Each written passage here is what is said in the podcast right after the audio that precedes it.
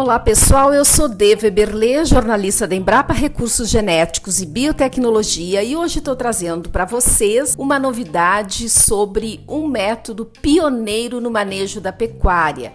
Este método tem provocado a regeneração de butiazais no Pampa, o bioma que engloba Uruguai, parte da Argentina, sul do Brasil e extremo sul do Paraguai.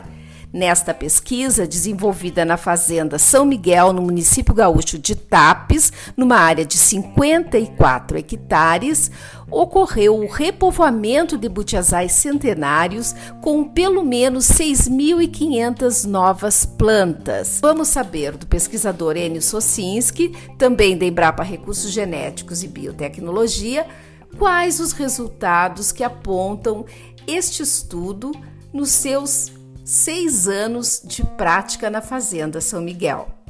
Após seis anos de trabalho, a gente viu que esses resultados estavam sendo muito bons, praticamente excelentes.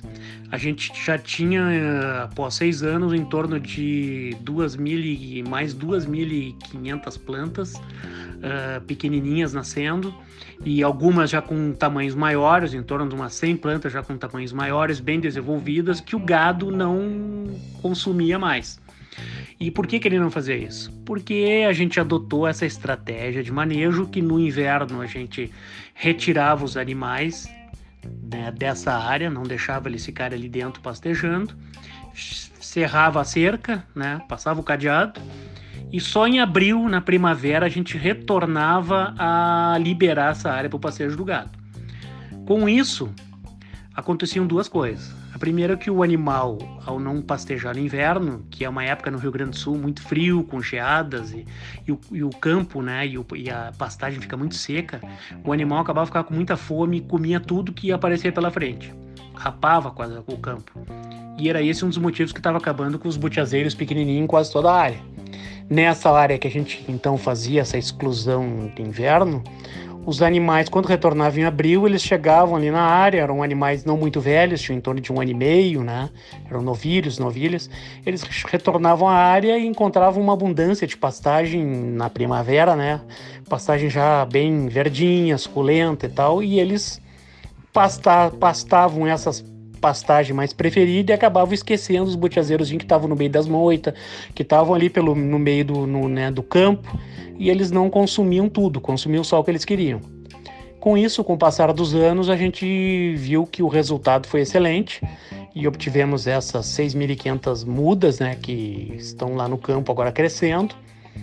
E o proprietário ficou muito feliz porque a gente conseguiu não só permitir que o gado pastejasse, como ele aproveitando esse, esse campo mais vigoroso na primavera até ganhasse um peso e daí crescesse, ou seja, a gente conseguiu né, desenvolver um método que agradasse tanto aos proprietários que podiam ter o gado utilizando a área, não impedia eles de utilizarem a área durante o ano inteiro, e ao mesmo tempo fazer a restauração e a conservação dos butiazais. Doutor Enio, os butiazais, eles é, são paisagens muito apreciadas, não é? Aquele conjunto de palmeiras altas e erguidas no meio do Pampa, realmente é uma paisagem maravilhosa. Para quem não conhece, eu recomendo dar uma olhadinha na página da Embrapa, onde há fotos dos butiazais. Eles têm um papel muito importante na biodiversidade e o senhor poderia comentar um pouquinho sobre isso? Muito importante, são muito importantes esses butiazeiros nesse sistema, porque os butiazeiros, eles durante uma época do ano, eles têm flores, né?